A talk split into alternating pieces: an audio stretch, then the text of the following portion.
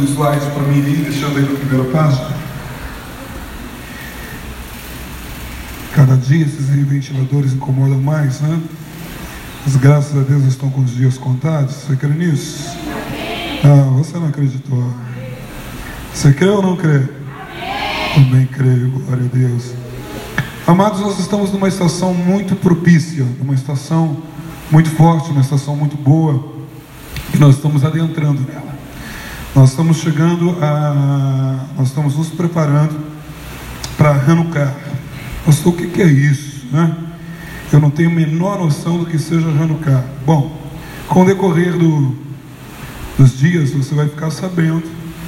Eu quero convidar você a fazer parte do grupo que nós temos de festas bíblicas e que nós começamos esse grupo falando sobre Hanukkah. Nós encerramos um período que é o período de, de tabernáculos. Então nós entramos, nós adentramos em Hanukkah, que vai acontecer no, no mês de dezembro. Mas antes de chegar a Hanukkah, antes de nós contarmos toda a questão de Hanukkah, antes de nós colocarmos uma, uma fundamentação, nós precisamos desmontar uma outra estrutura e esse ano nós vamos trabalhar de forma mais forte. Eu já vim falando alguns anos atrás, mas nós vamos ser mais incisivos, porque nós amadurecemos, nós crescemos. E conforme você vai crescendo, você pode aumentar a, a dosagem da alimentação, ou aquilo que você pode estar dando a, a pessoa, o indivíduo que vai crescendo em virtude que ele vai ganhando corpo, massa muscular, ele vai ganhando é, potencialidade, então ele pode se alimentar de algo a mais. Eu entendo que vocês já começaram um processo de amadurecimento e vocês vão poder entender aquilo que nós vamos ministrar nos detalhes. Então, uma das coisas que nós precisamos entender que todas as festas bíblicas, elas não são festas simplesmente do povo judeu, não é uma festa de Israel. Ela é uma festa com teor, com conhecimento, com, com conteúdo dos céus, passado dos céus para nós, para as nossas vidas, para que a gente entenda e possa caminhar em uma estrada pavimentada que vai acelerar o processo de chegada. Bom, em contrapartida, para que a gente ficasse preso pelo meio do caminho e se atrasasse na nossa jornada para acessar o nosso destino, em contraponto, essas festas do Senhor, elas foram sendo deturpadas, né?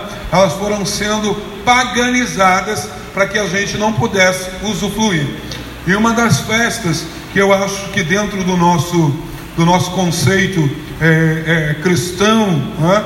do nosso conceito cristão, uma das festas que ela mais sofreu uma incrementação paganizada é a festa do dia 25 de dezembro. O que, que acontece no dia 25 de dezembro? Natal. Né? Noite feliz, noite feliz. Bom, vamos lá. Eu quero falar um pouquinho sobre Natal, sobre essa festa, o que aconteceu com essa festa antes da gente falar em Hanukkah. Hanukkah não é o Natal dos judeus. Alguém já deve ter falado, ah, agora a gente vai celebrar Hanukkah porque Hanukkah é o Natal dos judeus. Não, Hanukkah não é Natal de judeu. Tá?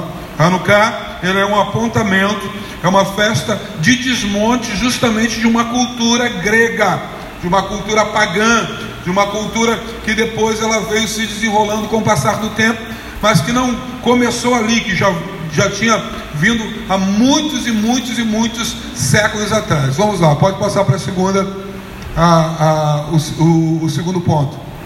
O segundo slide. Isso. O verdadeiro espírito do Natal. Você vê que quando vai chegando o Natal, as pessoas falam tanto do espírito natalino. Né? E isso está tão intrínseco na nossa cultura, tão intrínseco no nosso dia a dia, que tem pessoas que nascem em dezembro ou nascem no dia 25 e dá o nome dele de natalino. Né? Conheço, pelo menos um eu conheço. O nome dele é Natalino porque ele nasceu no Natal. Então deram o nome dele de Natalino. Fulano Natalino de não sei das quantas. Porque ele nasceu nesse período. Porque, segundo o que se passa, esse período é um período que, querendo ou não, ele mexe com as nossas emoções. que a gente foi criado desde cedo para isso. Quando as pessoas podem passar o ano todo sem roupa, mas sem uma roupa nova, mas quando chega, não, eu vou comprar uma roupa para o Natal, eu vou pintar a casa para o Natal, né? eu vou fazer, junta a galera para celebrar o Natal. Ah, por quê? Porque o Natal é o nascimento de Cristo. Mas reúne, né? E, é, lá naquela, em volta da mesa, e toma ali bebida, comida à vontade, acontece brigas, etc, etc. Mas é o espírito natalino. O espírito natalino no Natal, quem não se dá, vai todo mundo para a mesma casa, aquilo, aquele clima, e tá todo mundo feliz Natal, abraça, beija, e sai dali todo mundo se odiando, mas houve o espírito natalino, o espírito do Natal. Então, o verdadeiro espírito do Natal, como começou? Vamos lá, vamos mais adiante, vamos ver em, que, em cima de que, que a gente celebra uma, essa festa. Bom, aqui está dizendo significado da palavra Natal. Qual é o significado? Dá para ler aí? A palavra Natal vem de quê? Do latim, que significa Natal. Já está falando latim, olha que coisa linda. Vem para a igreja aprende até a falar latim. Que é, que é relativo ao nascimento. Qual é a sua cidade natal? A sua cidade do nascimento, onde você nasceu. Então, tem dia do nascimento ou aniversário natalício. Comemora-se é, o que é, comemora-se o que no dia 25 de dezembro? Hã? O que, o que, que acontece? O que, que se comemora dia 25 de dezembro? Noite feliz. Noite feliz, oh Senhor Deus do amor. Pobre menina, bota o cara, bota Jesus como pobre ainda. Pobre menino nasceu em Belém. Bom, ele nasce em Belém. Belém é onde? Não é Belém do Pará. Hã? é Belém do Pará. Se você procurar, você vai ver a reportagem de um jogador, né, quando tava, acabou o jogo, foram entrevistar ele, e o jogo estava acontecendo em Belém, falou, diz aí como é que você está, eu estou muito feliz de estar aqui na terra que Jesus nasceu, né? em Belém do Pará. O cara estava feliz que estava em Belém do Pará, que é a terra onde Jesus nasceu. Não foi em Belém do Pará, foi em Belém da Judéia, né? lá em Jerusalém. Jesus. Agora a pergunta é: Jesus nasceu em dezembro? Nós vamos ver aí, biblicamente, que Jesus não nasce em dezembro. Vamos lá. Pode passar a próxima. Ah, abra Lucas.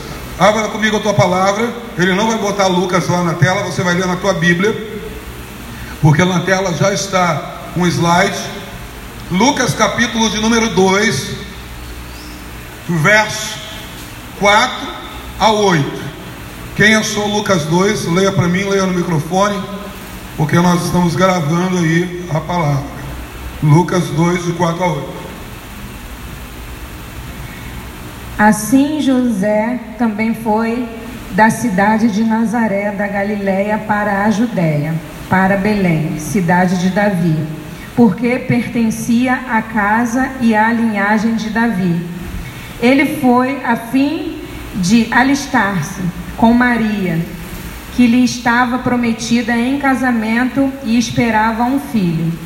Enquanto estava lá, chegou o tempo de nascer o bebê, e ela deu à luz o seu primogênito. Envolveu, envolveu-o em panos e o colocou numa manjedoura porque não havia lugar para eles na hospedaria. Havia pastores que estavam nos campos próximos e durante a noite tomavam conta dos seus rebanhos. Aleluia. Lucas diz que havia o que? Havia, é, havia também no mesmo país pastores que viviam ao ar livre e mantendo as vigílias da noite sobre seus rebanhos. Haviam pastores no campo. Vamos voltar antes desse texto. Antes desse texto diz que José saiu da cidade dele natal. Você continua me compreendendo, sim ou não?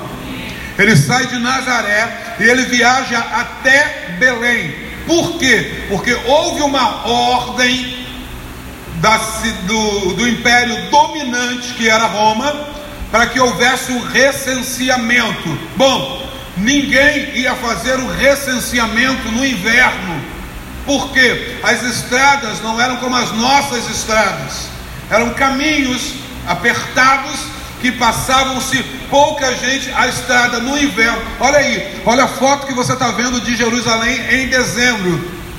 Você está conseguindo observar aí? Como é que está?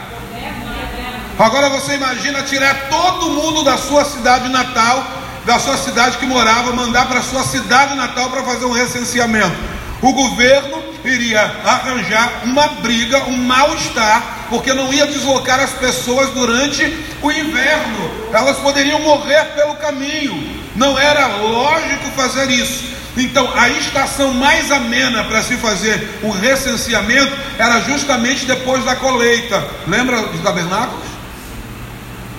Então, estava ali no período que a colheita já tinha acabado, eles iriam justamente celebrar né, a colheita e para o próximo ano receber. Então, a cidade de Belém estava lotada, porque Belém era a cidade que ficava mais próxima de Israel, né, uma cidade com uma estrutura que ficava mais próxima de Israel, e provavelmente as pessoas se hospedavam ali para subir até Jerusalém, ficar mais próximo de Jerusalém, para subir até Jerusalém para participar da festa e depois voltar. Aproveitou-se esse período para fazer-se um recenseamento, como disse. Então, dezembro, né, em Israel, caía neve, não podia ter. Imagina um pastor no campo com as suas ovelhas. Agora, imagina só, né, vamos mais adiante, vamos para o segundo slide. Bom, o verso de 1 a 7 diz: E todos iam alistar-se, cada um na sua própria cidade. Também José da Galiléia, da cidade de Nazaré, chamada cidade de Davi, ele desce para poder ir. Agora você imagina, isso aqui é o centro de Jerusalém, né? Isso aqui é, é, é, é Beneruda, essa rua aqui. Né? Agora você imagina a quantidade de neve em dezembro. Imagina as pessoas se locomoverem embaixo disso. Já é o segundo ponto. Então, não poderia, lá em cima, ter pastores no campo, porque era inverno. Ninguém ia botar todo um, um país para se locomover para sua cidade natal, onde as estradas estavam interditadas. Vamos mais o terceiro ponto. O próximo. Bom, aqui está dizendo Dá para você identificar mais ou menos que imagem é essa daí? Hein? Quem são os três que estão nessa imagem? Chuta, pelo menos. Os três reis magos. A tradição dá o nome de Gaspar, Belchior e Belsazar. O, o, o, o Belsazar. Bom, eles diz assim, do, o capítulo 2 do verso 1 ao verso 12. Deixa eu ler com vocês rapidamente o que acontece aqui, para que vocês entendam. Eu preciso que vocês é, acompanhem comigo e prestem atenção. Hoje não é uma pregação daquelas que é para fazer cair fogo do céu, é para que você entenda, para que a gente desmonte toda uma estrutura que a gente vem carregando durante anos. Eu vou te colocar luz, vou te colocar informação. O que você vai fazer com essa informação, aí não é mais problema meu já passa a ser seu. Bom, diz assim: depois que Jesus nasceu em Belém, da Judéia, Lucas, eh, perdão, Mateus 2, verso 1. Você achou aí na sua Bíblia, amém?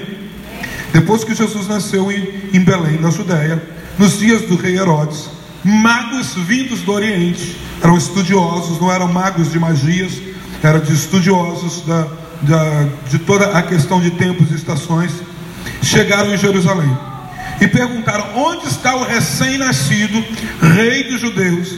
Vimos a sua estrela no Oriente. Você continua comigo, sim ou não? Vimos a sua estrela no Oriente e viemos adorá-lo. Ele, ele veio fazendo o quê? Eles vieram fazendo o quê? Seguindo o quê? Eles vieram seguindo o quê? Ah, no inverno, caindo neve, quem vê a estrela? Diz para mim. Você consegue seguir uma estrela? Não. Então, essa daí já é mais uma prova de que Jesus não nasce no período de inverno em Israel. Você continua comigo, sim ou não? Quando o rei Herodes ouviu isso, ficou perturbado. E com ele toda Jerusalém. Pô, nasceu o cara, nasceu o mestre, nasceu, nasceu Jesus. Eles ficaram preocupados com isso. Bom, então você vai compreender comigo Vamos, vamos dar continuidade à leitura. Quando o rei Herodes ouviu isso, ficou perturbado com ele toda Jerusalém. Tendo reunido todos os chefes dos sacerdotes do povo e dos mestres da lei, perguntou: Onde vai nascer o Cristo? Os caras falaram: Bom, pelas nossas contas aqui, o que a gente estudou na Bíblia, eles disseram assim: É em Belém da Judéia. Pois assim escreveu Isaías, o profeta: Mas tu, Belém, da terra de Judá, ou Eufratas, de forma alguma é a menor entre as principais cidades de Judá, pois de ti virá o líder, como pastor conduzirá Israel, o meu povo. Então Herodes chamou os magos secretamente, informou com eles a respeito do exato, do tempo exato em que a estrela tinha aparecido. Enviou-os a Belém e disse: Vão, me informem com exatidão aonde está o menino Logo que encontrarem, avisem-me, porque também quero adorá-lo. Depois de ouvirem o rei, eles seguiram o seu caminho e a estrela que tinha visto no Oriente fazia o que? Ia adiante deles. Então, eles vieram da Pérsia e eles vieram seguindo a estrela até chegar em Jerusalém. Chegou em Jerusalém e falou com, com Herodes e a estrela ainda foi caminhando com eles, descendo toda a Judéia até chegar em Belém. Então, esse período do nascimento de Jesus até os magos chegarem, não estava caindo neve, não estava o tempo fechado, estava tudo aberto. Até aí vocês continuam me compreendendo? Sim ou não? Sim. Amém? Está claro isso para vocês? Então vamos mais adiante. Próximo. Bom, então, celebrar o nascimento de Jesus no dia 25 é o que? Uma grande farsa. Jesus não nasceu no dia 25. Isso está claro para você? Jesus, ah, pastor, mas ele nasceu em tabernáculo? Provavelmente, não está claro também. Mas uma coisa eu tenho certeza: em dezembro Jesus não nasceu. Você continua comigo?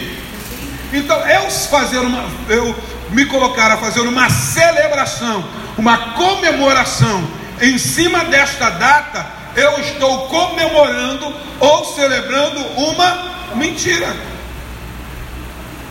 É difícil de entender isso? Sim ou não?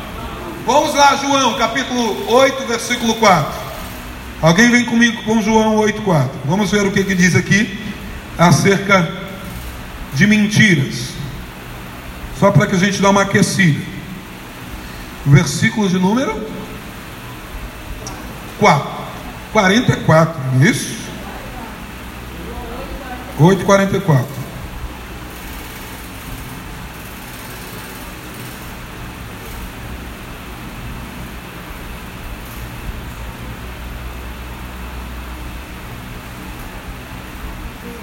Ah, eu quero ler o 42. eu vou até o 44, mas deixa eu ler o 42. Deixa assim, olha só. Disse-lhe Jesus: Se Deus fosse o Pai de vocês, vocês me amariam, pois eu vim de Deus e agora estou aqui. Eu não vim por mim mesmo, eu sou um Siloé, eu sou um enviado. Porque a minha linguagem não é clara para vocês. Só, por que, que eu falo e vocês não estão entendendo? Porque vocês são incapazes de ouvir o que eu digo. Aí o 44 Jesus diz assim: Porque vocês pertencem ao Pai de vocês. A saber quem? Hã? 44, você não está comigo? 8,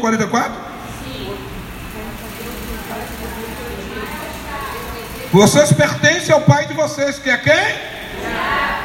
Olha, Jesus está falando com a galera. O pai de vocês é o? Por que, que ele diz isso? E vocês querem realizar o desejo dele. Ele foi homicida desde o princípio e não se apegou à verdade, pois não há verdade nele. Quando mente, fala da sua própria língua porque ele é mentiroso e pai da mentira. Então, quando eu estou celebrando uma mentira, eu me associo ao pai da mentira. Pastor, isso é pesado, sim. Misericórdia, quantos natais eu celebrei? Deus é misericordioso. Salmos 101, vamos lá. Salmos, abra comigo. Eu preciso que você leia, preciso que você me acompanhe nessa viagem. Salmos. Você vai abrir tua Bíblia no meio, se ela for de papel, você vai achar Salmos. Salmos 101, é isso que está lá? 101, verso 7. Diz assim: Quem pratica a fraude, outra versão diz, a farsa, outra versão diz, a mentira. Você está comigo? Sim ou não? É isso que diz a tua Bíblia?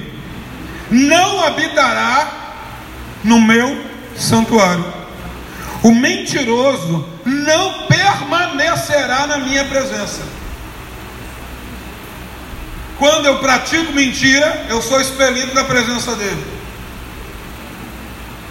Pastor, não pensei que era tão sério. Sim, o que essa situação que eu vou explicar mais adiante aqui nos colocou é para que ao, ao entrar e desenvolver essas práticas, nós nos afastemos numa estação que é para acessar. A estação de dezembro, a estação de Hanukkah, é uma estação de acesso, é uma estação de milagres, é uma estação de desagregar. Eu vou falar disso mais à frente. Essa palavra desagregar, da onde ela veio, ou agregar, da onde essa palavra veio. Essa estação de dezembro é uma estação de se levantar guerreiros em meio à opressão. E quando eu não pego essa estação, ao invés de me posicionar em Hanukkah, eu me posiciono num Natal mentiroso, eu comprometo o meu acesso à estação. Você ainda está comigo? Pastor, as festas estavam tão bom, agora só vou mexendo, foi mexendo no meu Papai Noel. no bom velhinho, gostava tanto do cara. Você não vai gostar mais do Papai Noel quando você descobrir quem é ele, na sua totalidade. Vamos mais adiante. Tiago, não, não, vamos, volte, volte, volte. Vamos ler mais um pouquinho, só para fundamentar isso aí. Diz que com três já vira doutrina, né? três referências. Tiago capítulo 3, verso de número 14. Tiago 3, verso 14.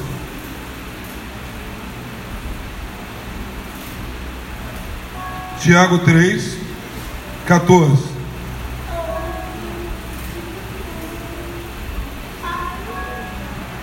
Contudo, se vocês abrigam no coração, é isso mesmo? Inveja, amarga e ambição egoísta, não se gloriem disso e nem negue a ninguém a verdade. Amados, eu não posso negar a verdade mesmo que ela doa para você. Eu não posso negar essa verdade. Não é? Eu não posso deixar de falar algo só porque isso vai trazer em você mal-estar. Não tem comprometimento com isso. Em nenhum momento da Bíblia você vai ver a Bíblia apontando para que nós devamos fazer comemoração ao nascimento de Jesus. Existe alguma passagem bíblica que aponte para que a gente comemore o nascimento? Não. Paulo diz aí em Coríntios: porque todas as vezes que comerdes esse pão e beberdes desse cálice, anunciais o que? A morte do Senhor até que venha. A, a menção é para a morte, a menção não é para nascimento. Os sábios diziam o seguinte: que quando se nasce alguém, ele não tem, na verdade, uma, um, uma iluminação até que ele amadureça espiritualmente e até que a morte dele tenha significado. Porque alguém pode nascer e passar desapercebido. Então não se comemorava nascimento, se comemorava a morte. Quando um santo morria, um santo homem de Deus morria, se celebrava o tempo que ele teve e o que ele fez de bom. Jesus está dizendo exatamente isso. Todas as vezes que você vai comer desse pão e você vai beber desse cálice, você vai celebrar a minha morte até que eu venha. Jesus não mandou celebrar o nascimento dele, sim a morte. É por isso que a gente faz sempre ceias. As ceias estão apontando para quê? Para o nascimento ou para a morte? Para a morte. Bom. Vamos passar mais adiante. Aí você vai descobrir por que, que mas pastor, por que, que se celebra Natal? Amados, tudo tem um fundo. Quando este fundo ele não é religioso, ele é político. Tudo. O religioso político. Ainda mais nesse período. Pode passar para o próximo slide, por favor. A origem do Natal. Bom, Constantino, alguém estudou um pouquinho da história, vai entender que Constantino foi um imperador é, que ele oficializou o cristianismo como a religião, né, a religião oficial de Roma. Até Constantino ser cristão poderia morrer. Agora morria quem não era. Ele falou, ele teve uma revelação, né? Ele teve uma visão e nessa visão ele viu um sol atrás, o sol invictus que todos adoravam antes, e na frente do sol viu uma cruz. Então ele entendeu que aquela seria a visão para transformar todo o Império Romano em cristão. Aí agora passou a ser a religião oficial de Roma, o cristianismo. Mas só que é essa religião, ela não foi por conversão, ela foi por adesão. Repita comigo: adesão é diferente de conversão. Oh, amados, o único segmento religioso que não aceita adesão é o cristianismo. Você pode aderir a qualquer religião, ao cristianismo não. Jesus disse para Nicodemos: necessário vos é o que? Morrer. Para depois o que? Nascer de novo. Então, a gente só vem para o cristianismo se nós aceitarmos morrer e nascer de novo. Não tem adesão. A gente não adere ao cristianismo. A gente se converte ao cristianismo. O que é conversão? Mudança de direção. Mas, quando veio isso aqui, passou a ser uma religião oficial, as igrejas se encheram de pessoas que não eram convertidas. Elas eram, elas se tornaram adeptas ao cristianismo. Não tinha conversão. A pessoa veio, mas veio cheia das mazelas do mundo, das religiões que dominavam a época, que nós vamos chegar mais adiante a falar de Hanukkah, que é o que dominava na época a religião que era grega, né? e depois, quando Roma ela engoliu a Grécia e o seu império, ela assimilou toda a cultura grega e passou a ser uma cultura greco-romana. Então você que passou pelas salas de aula vai ver, ah, isso aqui é do período greco-romano. Se misturou tanto que não sabia o que era Roma, o que era Grécia. Eles assimilaram essa cultura. Mas essa cultura da Grécia e de Roma, ela tem a sua origem na Babilônia. E como surgiu a Babilônia? A Babilônia surgiu pós-dilúvio, eu vou contar isso numa outra história. Vamos lá. Depois que o Império Romano adotou o cristianismo no século IV, qual era o século? Então tinha se passado quantos anos? 400 anos depois da vida, depois que Cristo nasceu. 370 anos após a morte de Jesus Cristo. Você continua entendendo, sim ou não? Já tinham passado três séculos e um pouquinho. Bom, e aí agora a religião que era perseguida durante 300 anos, agora essa religião passa a ser uma religião oficial. Bom, aconteceu um impasse, porque havia festividades pagãs da antiga religião, a religião que adorava os deuses romanos e os deuses gregos. Você continua entendendo? Agora você imagina, a, as madamezinhas, elas tinham os ídolos pessoais. Essa aqui está pesado, Elas tinham os ídolos pessoais. Eram ídolos, ídolos portáteis, que andava debaixo do braço, que é para poder dar, trazer segurança e proteção. Agora imagine uma igreja situada numa cidade chique, onde só tinha madamezinha. E as madames vinham com seus ídolos debaixo do braço e sentava para ouvir o culto. Mas só com os ídolos gregos aqui debaixo do braço. Aquilo começou a gerar incômodo. O que, que eles fizeram? Nós precisamos fazer uma adaptação. Amados, e adaptações estão muito em modas hoje. Você sabia que já tem igreja que faz culto pet para que as madames possam levar seus cachorrinhos para assistir o culto? Vocês sabiam disso? Que a madamezinha anda com os, com os cachorrinhos dela debaixo do braço e senta para assistir o culto com o cachorrinho. Já geraram uma adaptação para a galera trazer os cachorrinhos para celebrar o culto junto com a, com a madame. Então não podia falar para a madame que ela não podia trazer o ídolo dela, porque é ela que investia dinheiro. E deixa eu te falar, a mulher é muito mais generosa do que homem. Quem trabalha em tesouraria sabe disso aqui. Você vê o Congresso das Mulheres, não falta grana. São as mulheres que mantinham o ministério de Jesus.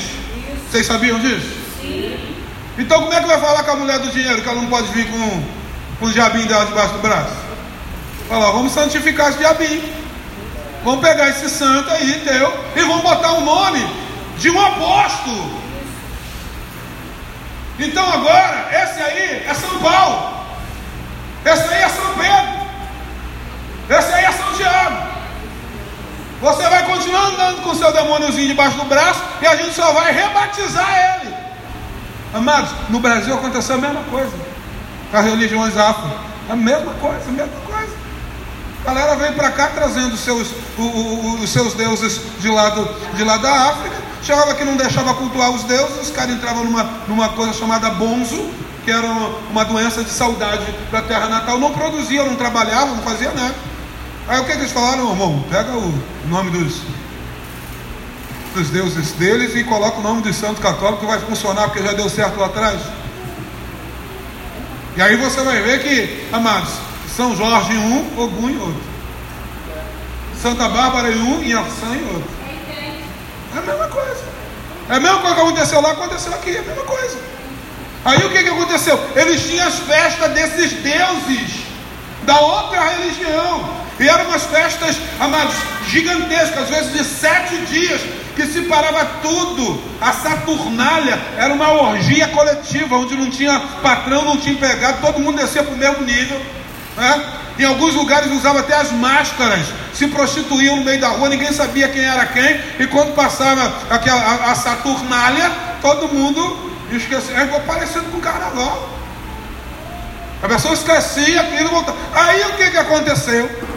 Ah, aconteceu um impasse. As fãs das festividades pagãs da antiga religião, com direito a muitos banquetes, jogos, folga das atividades, era feriadão prolongado, com bastante comida, bebida, orgia.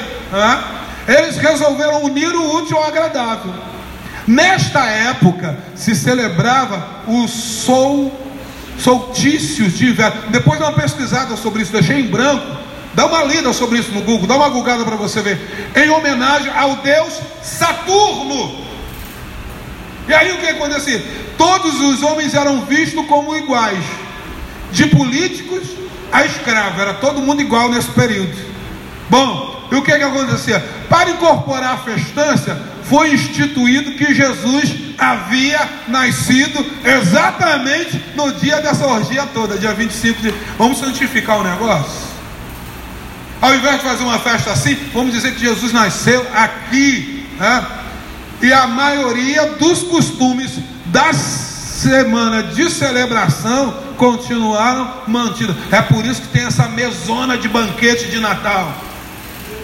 É por isso que a galera chapa no Natal. Isso é tudo oriundo dessa festa de Saturnália. Você vê que o que, que tem de cristão em um Natal? Diz para mim, depois que a mesa reúne e coloca um monte de vinho, a galera. O que, que tem? Onde que. Pra, alguém já viu assim quando você não estava na igreja? Ah, vamos parar para fazer uma oração aqui, lembrar de Jesus. Jesus, que nós estamos aqui reunidos em volta dessa mesa, porque Jesus nasceu nesse dia. Vamos fazer uma oração agora. Quem tem um problema, vamos pedir para Jesus. Faz isso no Natal, sinceramente, sim ou não? Faz ou não? Não faz, amado. Por quê? Porque a essência é da Saturnália. A essência do Natal é dessa, dessas questões. Você continua me entendendo? Sim. Eu sei que está complicado, né? Sei que. Mas eu preciso falar. E hoje nós vamos só introduzir, porque eu tenho os símbolos do Natal que eu quero falar semana que vem. Eu quero falar da árvore de Natal. Eu quero falar da guirlanda de Natal. Eu quero falar das bolas de Natal. Eu quero falar do panetone de Natal. E pastor, não posso comer panetone? Pode. Mas que você não pode comer? Você tem que saber para que, que ele foi feito. E se você quer comer no dia 25. Se eu fosse você, não comia dia 25. Comia um dia antes, um dia depois, mas no dia 25 não. Meu Deus, pastor, o que, é que é isso? Amados, você acha por que, que o Senhor ele colocou uma dieta alimentar no povo? Porque tem alimentos que contaminam e são oferecidos. Quando a galera veio da Grécia, veio do, do, do, do paganismo, vai começar a perguntar: o que a gente vai precisar fazer agora para aceitar Jesus e tal, para ser cristão? A gente vai ter que fazer a circuncisão? A gente vai... Ele falou: não, não, não, pera lá, pera lá, eu vou falar para você Três coisas essenciais, Paulo falou. Primeiro, você vai se abster da imoralidade sexual, porque a imoralidade sexual era culto na Saturnália. O sexo era oferecido para os deuses.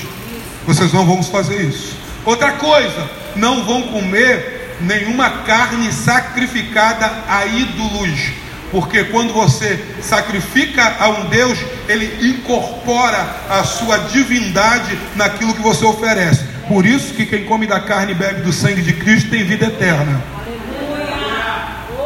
Porque quando a gente oferece, a, amados, isso passa a. Ah, eu não acredito nisso. O problema é teu, você não acredita na Bíblia. Porque a Bíblia diz isso. Paulo falou: não coma nada sacrificado a ídolo. Não se, você não se envolva em imoralidade sexual, porque sexo é culto. E uma terceira coisa: não coma nada com sangue. É só o que você vai precisar entender, você não vai precisar viver isso. Por quê? Porque tudo isso estava ligado a esses festivais. Havia matanças de animais. Porque essa festa era uma festa de inverno, e como era uma festa de inverno, eles, o, eles no o solístico de inverno, caía neve durante muito tempo, o que, que eles precisavam fazer? Eles pegavam os animais mais magros, matavam esses animais, sacrificavam esses animais, eles ofereciam o sangue desses animais e a comida, e esse aí eles faziam os, banquetes esperando chegar o verão. Quando nascia o sol, o sol invencível, o sol invictus, o Deus Sol, quando nascia o sol, agora a estação voltava à normalidade, acabava o período de inverno. Então, por isso que essas festas eram regadas de banquetes e de comidas típicas. Porque eles armazenavam castanha, nozes, porque isso eram comidas que podiam ser armazenadas e guardadas para o inverno. Nessa festividade era comida castanhas, eram comidas nozes, e eles pegavam os peixes e eles salgavam os peixes para fazer os bacalhaus. Não posso comer bacalhau? Pode. Claro que pode. Só evita comer no Natal, para vocês não se conectar com isso. Mas isso é outra história. Vamos lá, passa adiante. Quem viu o vídeo que eu, que eu mandei para o grupo, para o grupo de Hanukkah? Vocês viram o vídeo? Tem muita coisa lá. Aí, ó. Eu, vocês podem procurar isso depois. Quiser fotografar e procurar depois, pode procurar. É, a ligação da Saturnália veio dessa origem, da origem celta, da origem viking, a origem nórdica, lá dos. Como é que é o nome do cara lá, barbudo, no Fiquem lá. Ragnar. É, exatamente. É dessa origem, desse tempo antigo, desses bárbaros da época. E ele é um personagem real. Os filhos dele são personagens reais, tá? Se você estudar um pouquinho da história de Ragnar, você vai ver que eles são personagens reais. Malignos os filhos dele. Mas isso é uma outra história. Não é aquela coisa bonitinha que aparece lá na, lá na, na Netflix, não. Bom, então, mais um festival comemorado durante datas próximas. No dia 21 de dezembro era o Iuli, né, dos povos nórdicos. É, assim como Solis Invictus ou Sol Invicto dos romanos, também marcava o retorno do sol durante as celebrações. Havia grandes fogueiras que ardiam para simbolizar as novas colheitas. É, os grandes rebanhos que seriam consumidos no próximo ano, além de representar novas conquistas a serem alcançadas. Então, os nórdicos, eles tinham essa deusa aqui como a deusa que gerava o sol. Você vai ter uma noção louca que, amados, a igreja romana, ela pegou a, imagem de Maria e de Jesus e associou essa turma aí a Semírades lá na Babilônia, que eu vou falar outro dia, né? mas da, dessa parte nórdica aqui, é, diz que essa mulher, essa deusa, ela gerava no inverno o sol, e o sol era a representatividade de um menino. E o que, que eles faziam? Para esperar o sol nascer, porque havia um inverno de seis meses. Já pensou o que são seis meses? Amados, vocês, eu tenho um, um casal de, de pastores amigos, que eles foram para os Estados Unidos, e eles foram para uma, para uma. Qual é o nome daquela cidade, filha? Esqueci o nome da cidade. Ah, queridos, agora me fugiu o nome da cidade. A cidade passava quatro meses com neve caindo. E o que, que acontecia? Quatro meses sem escola, quatro meses dentro de casa, quatro meses né, que precisava para sair para algum lugar, cavar, tirar a neve toda da casa, da porta da casa, se direcionar a um lugar muito perto e voltar para casa. Sabe o que, que aconteceu? A mulher dele tentou se matar três vezes, depressão, porque o frio é, é, é, esse, é, é, isso dentro da, da, da, psicologia, os, os lugares estão muito preocupados, porque o sul, do, o, o, o, o sudeste do Brasil não é um lugar propício para depressão.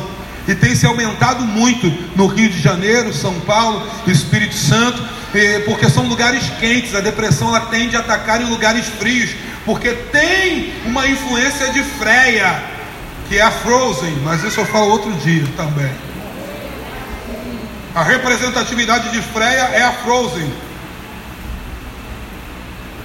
Quando Paulo diz: traga comigo a minha capa, porque o, inverno se aproxima, o frio se aproxima. Ele está falando da, da, da, entidade que viria, que deixava alguns deprimidos. Falou, então traga também o meu livro. Ele falou: nesse momento de frieza que, que sofre os ataques, eu preciso da Bíblia. Traga para mim os meus papiros. Então, o que, que acontece aqui? As pessoas começavam a ficar deprimidas.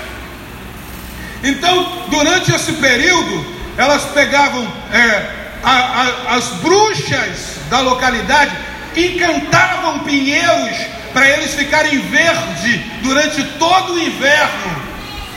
E aí o que, que se fazia? Trazia luzes que se colocava sobre os pinheiros e se faziam cultos aqui até o sol voltar.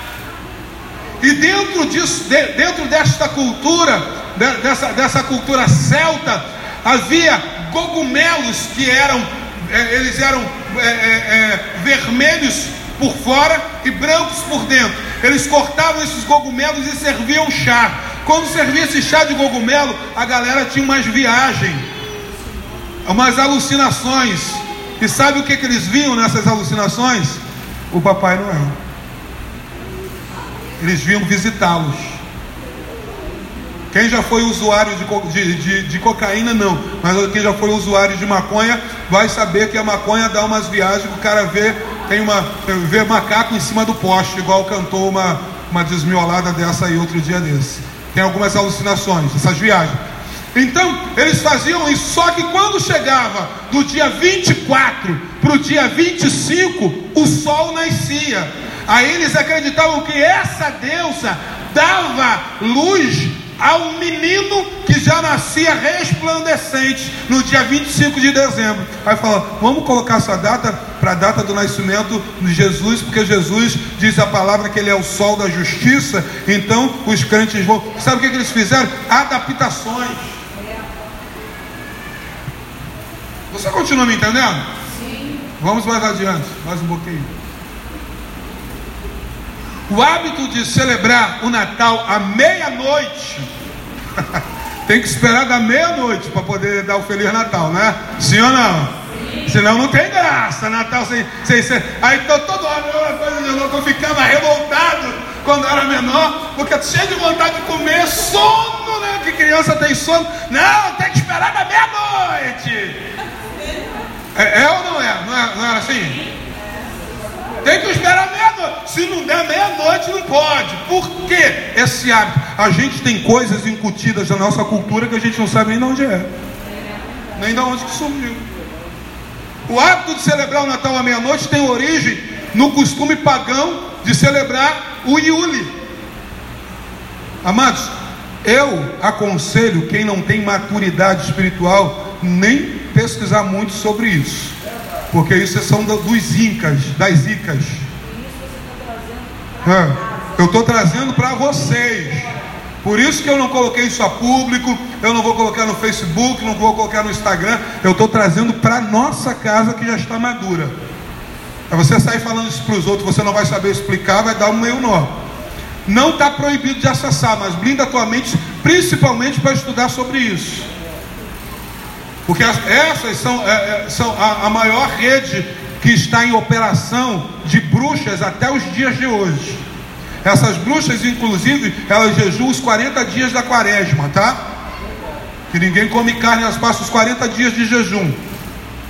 Essas bruxas, elas têm a capacidade hoje no Brasil de se desmaterializar num lugar e materializar no outro. Como isso é possível, pastor?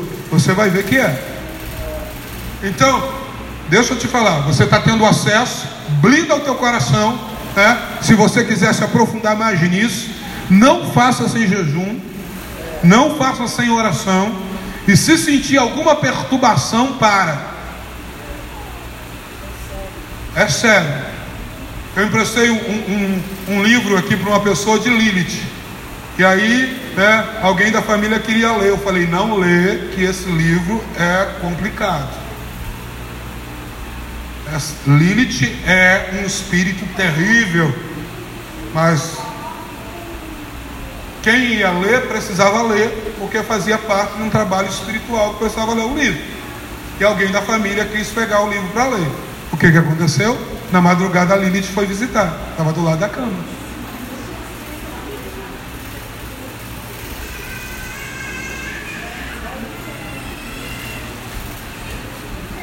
Eu estou falando quem é, tá, de, de quem eu estou falando está aqui. Não vou dizer quem é, mas está aqui. Para você ver dizer que eu estou falando verdade, a pessoa está aqui dentro. Quando acordou, a Lilith estava do lado da cama dela. Então não se faz algumas coisas sem blindagem. Por isso que quando passou a invocação do mal, todo mundo queria ver. Eu fui com o pastor Átila ver e sentiu a presença do demônio dentro do cinema. Tem coisas que estão acima um pouquinho.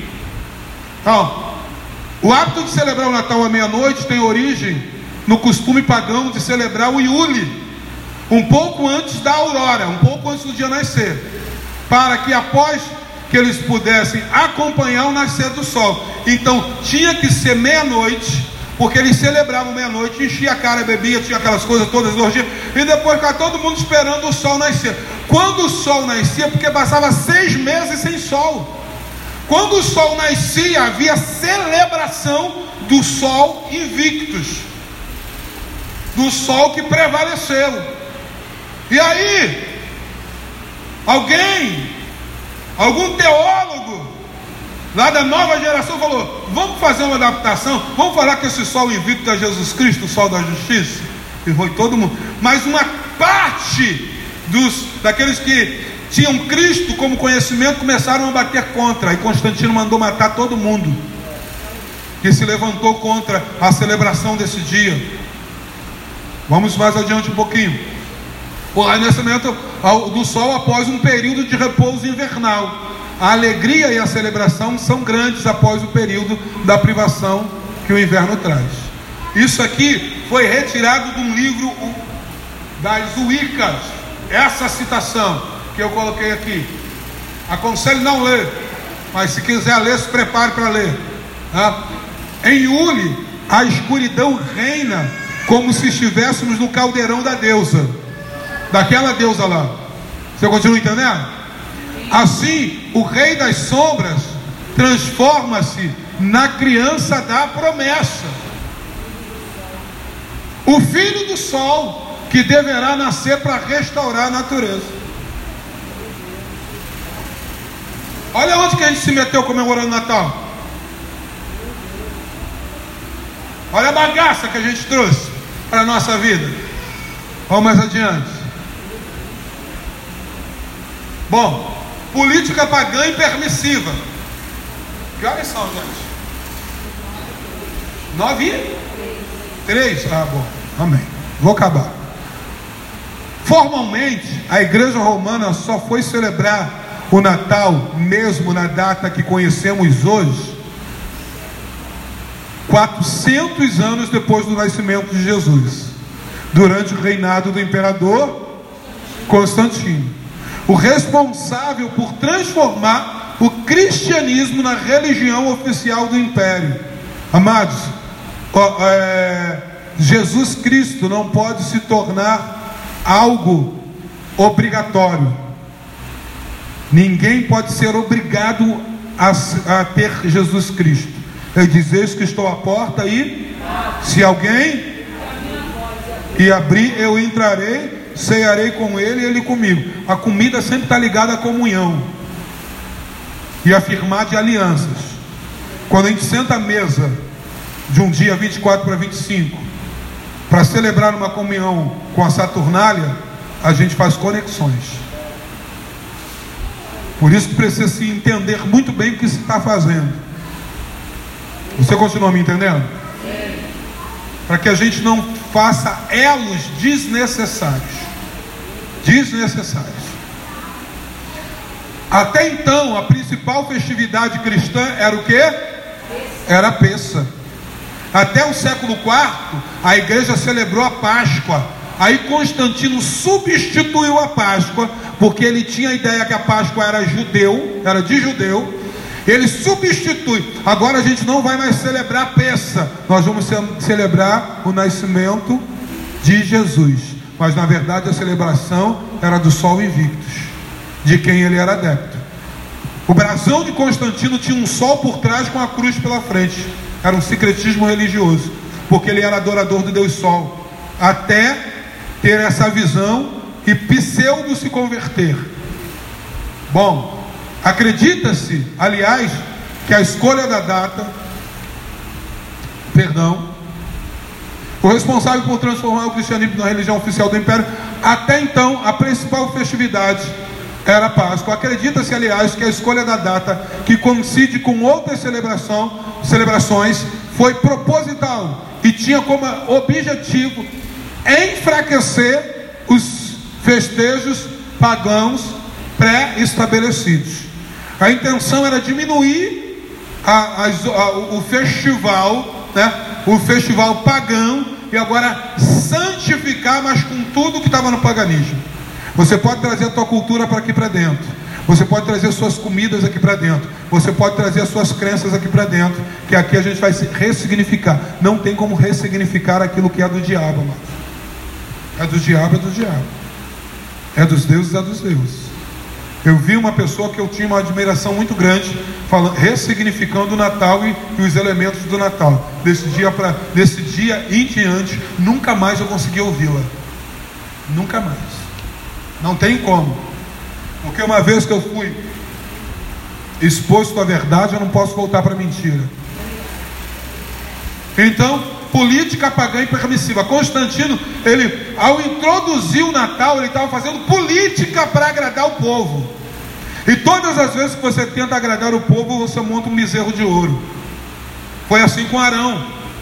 Moisés subiu para receber a Torá, 40 dias Moisés não descia, e o povo falou: ah, Moisés morreu, e agora a gente, quem que a gente vai adorar? Como é que vai ser e tal? Aí voltaram, faz o bezerro. Quando Deus, quando Deus vê que o bezerro de ouro é feito, ele pega a sucá dele, a nuvem dele de glória, e se afasta. Aonde tem bezerro de ouro, substituição, amados, não tem presença. A maioria das vezes Jesus não está presente nas mesas de Natal. Por quê? Porque há um substitutivo. Não está se celebrando ele. Você há de convir comigo que o Papai Noel ficou mais famoso do que Jesus no Natal.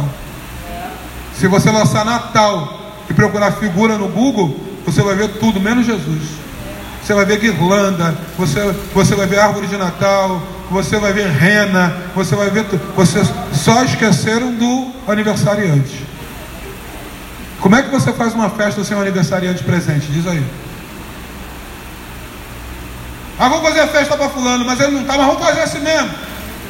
Vamos celebrar, ele não está aqui não, mas a gente celebra assim mesmo. Não tem sentido. Não tem sentido. Vamos mais adiante, eu vou fechar. Uau!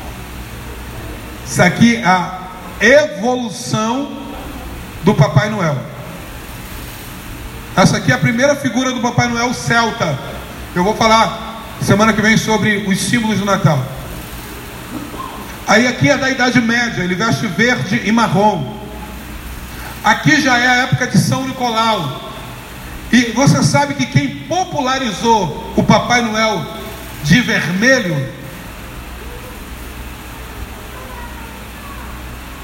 Um dos maiores vícios que a humanidade tem não é em cocaína, não é em heroína, não é em bebida. Sabe qual é? A Coca-Cola. Você sabia que foi a Coca-Cola que popularizou o Papai Noel para o mundo? Ela que fez. Aqui, você está vendo inclusive ele com uma garrafa de Coca-Cola. Desse período em diante que Papai Noel ficou conhecido como ele é. Porque a original do Papai Noel é esse. Bota um Papai Noel desse para ver se criança vai querer. Então ela foi, ele foi sendo transformado até se tornar nesse velhinho com as bochechas rosadas e tomando uma Coca-Cola. A Coca-Cola que com isso o, o Papai Noel de hoje é uma produção comercial. Não tem nada a ver com Nicolau, segundo os estudiosos dizem que era um homem justo que vivia na Turquia. Não tem nada a ver com o Papai Noel da Idade Média que distribuía presentes e castigos, e nem com essa figura demoníaca que era Odin, o pai de Thor, da mitologia que foi considerado o primeiro Papai Noel, que cavalgava com seu cavalo de oito patas. Quantas renas existem? Oito. Ele saía numa caçada, o que, que as crianças faziam? Para alimentar o cavalo de Odin, deixava meias penduradas com cenouras ou com folhas verdes. Aí Odin passava, o cavalo dele comia e deixava um presente na meia. Eu sei de crente que pendurava até meia para colocar presente para filho. Pode dizer que foi o Papai Noel que deixou. Você ainda está comigo? Eu sei que eu escandalizei vocês, né? Mas ainda tem muito mais. Nós vamos falar sobre os símbolos do Natal na próxima quarta-feira. Nós vamos falar da guirlanda, eu vou falar de experiência pessoal. Alguém ligou lá para casa estava com. O pastor, o que eu estou sentindo parece um aneurisma, minha cabeça vai explodir. E eu cheguei, quando cheguei na casa, tinha uma guirlanda na janela do quarto. Ela já tinha me mostrado que ela ganhou uma guirlanda feita. Não tem umas balinhas vermelhas com uma. Parece que é uns abacaxizinhos? Isso. Então fizeram uma guirlanda daquela e deram para ela. Ela veio falar comigo, eu falei: a guirlanda é um portal celta por onde os deuses são autorizados, os deuses entre aspas, a entrar na casa e celebrar a Saturnália junto com a pessoa.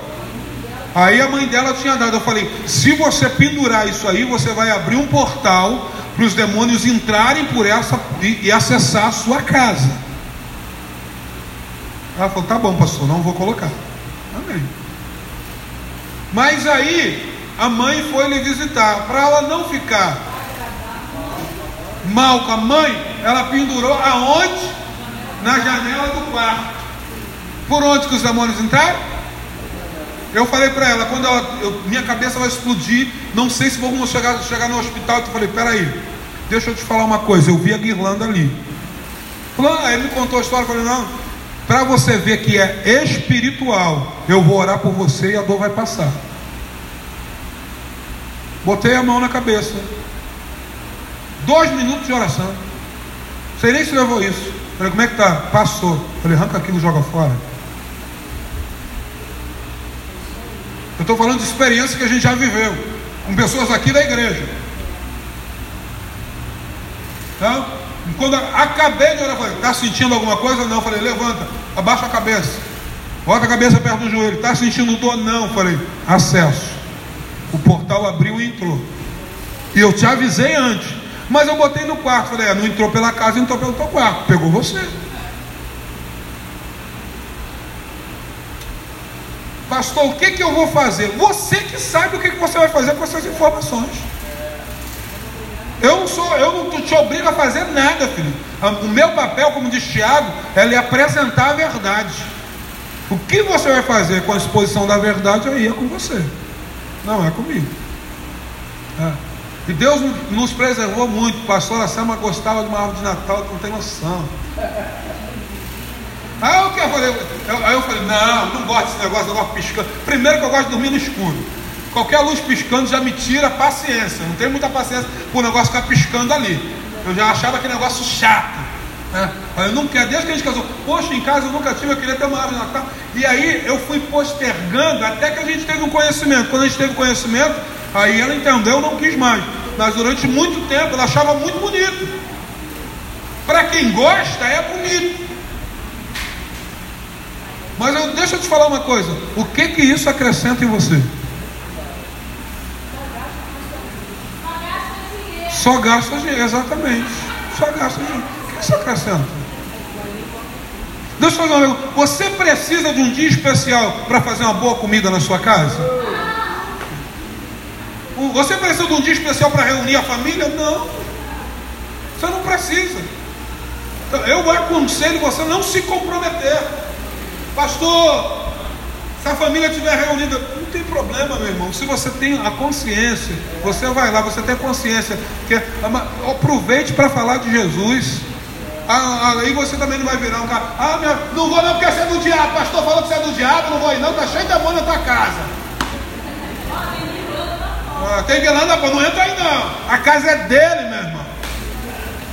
Ele quer deixar lá, deixa, o problema é dele. Não seja uma pessoa chata, em nome de Jesus. Tenha consciência do que isso é para você. Do que é isso para tua casa, para tua família. Você não sabe os níveis de comprometimento que os, que os supermercados têm. Você entra, compra comida, vai e volta e come daquilo. Eu, quando chego em casa, tudo que eu compro é ouro. De roupa, comida. Não tem conversa, né? Quando chega lá, quando chega do mercado, faz as comprinhas, a gente consagra, a gente não sabe de onde veio, quem fez, consagrou para quem, eu quebro aquilo ali. Tá. Mas se uma vez eu souber que é, eu não quero. Você está me entendendo? Sim. Sim. Uhum.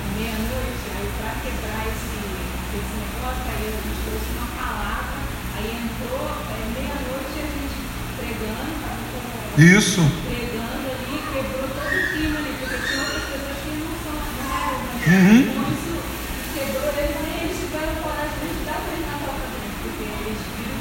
Não tinha.